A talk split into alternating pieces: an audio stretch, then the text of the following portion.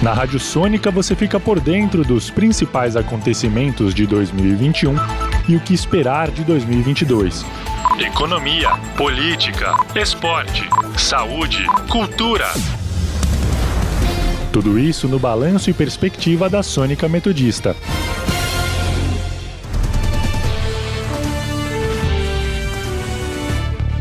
O contato da Rádio Sônica de hoje é com o economista e professor de economia Fábio Terra. Olá, tudo bem, Fábio? Eu já quero começar perguntando qual que é a sua avaliação sobre a economia brasileira nesse ano de 2021. Qual o balanço que pode ser feito? Olá, Júlia. É um prazer conversar com vocês.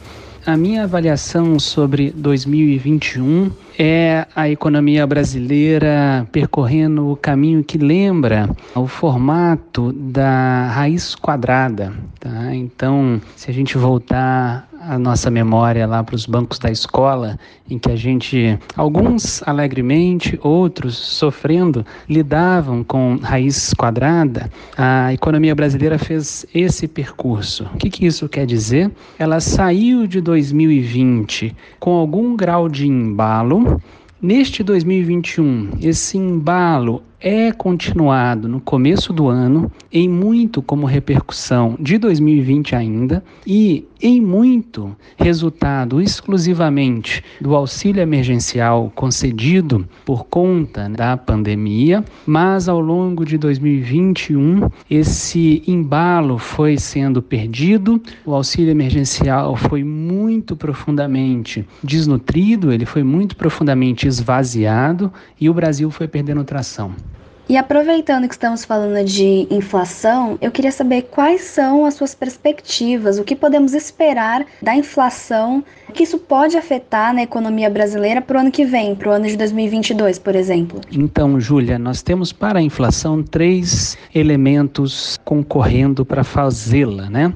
E quais são esses elementos? Por um lado, o câmbio. O câmbio em 2020 já sofreu uma pressão de desvalorização muito forte e neste 2021 2021, embora as apostas fossem que talvez o câmbio cederia, o que aconteceu no fundo foi uma pressão continuada no câmbio em 2021, tá, em relação a 2020. Então, o câmbio é um custo é um preço básico de produção, é um custo de produção. A gente pode entendê-lo dessa forma porque ele tem que ver com muitos dos insumos que nós importamos e muito dos preços que nós administramos aqui no Brasil. Então, com essa pressão do câmbio, isso se transfere para custos de produção, isso se transfere para preços administrados e aí hum, a gente sente né, isso na inflação. Os outros dois elementos são, por um lado, as commodities, que são importantes matérias-primas e têm preço também cotado em dólar, mas tiveram o seu preço aumentado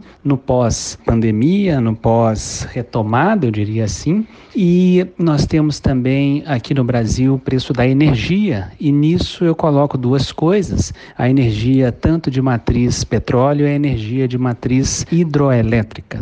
Por todos esses caminhos, a gente está vendo repercussões sobre a inflação, fazendo-a né, atingir esse patamar incômodo acima de dois dígitos, circundando ali alguma coisa em torno de 10% nos últimos 12 meses. E a perspectiva é que talvez a gente tenha algum arrefecimento para 2021 ainda, no pouco que falta de 2021, mas pouca coisa. E ao longo de 2020, eu não tenho tanta certeza de que a gente vai vai ter uma inflação mais suave, ou seja, que nós teremos uma boa desinflação, menores índices de inflação.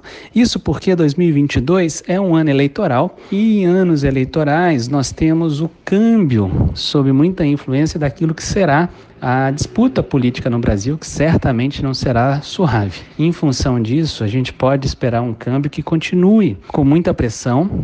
A gente só não teria esse cenário do câmbio, que impacta muito a inflação, se o resto do mundo tivesse numa calmaria muito grande. A gente pode torcer por isso, mas é difícil prever. Tá? Mas no que toca ao Brasil, o câmbio vai continuar pressionando e a inflação, portanto, vai continuar pressionada. O que, que isso vai repercutir? Isso vai repercutir no Banco Central, mantendo uma política de elevação da taxa de juros, o que deve a culminar em a dinâmica econômica brasileira em 2022 ser bastante ruim, tal qual nós já comentamos para o fim deste 2022. 2021. Então, 2022 não traz um cenário muito legal e a inflação tem um papel bastante relevante nisso daí. Também não podemos deixar de comentar que por conta de a inflação corroer a renda real e sobretudo da população mais pobre, a gente tem essa população, portanto, com menor poder de compra, sofrendo para conseguir chegar ao fim do mês. Ela já sofre normalmente, mas está sofrendo mais agora.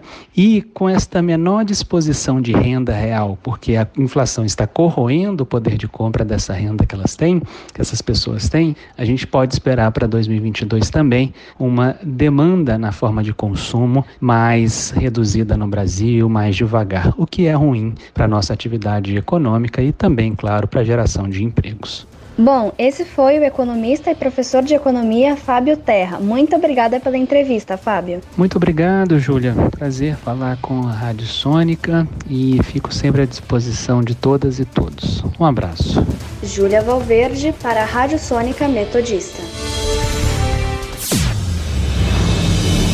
Na Rádio Sônica você fica por dentro dos principais acontecimentos de 2021 e o que esperar de 2022 economia, política, esporte, saúde, cultura.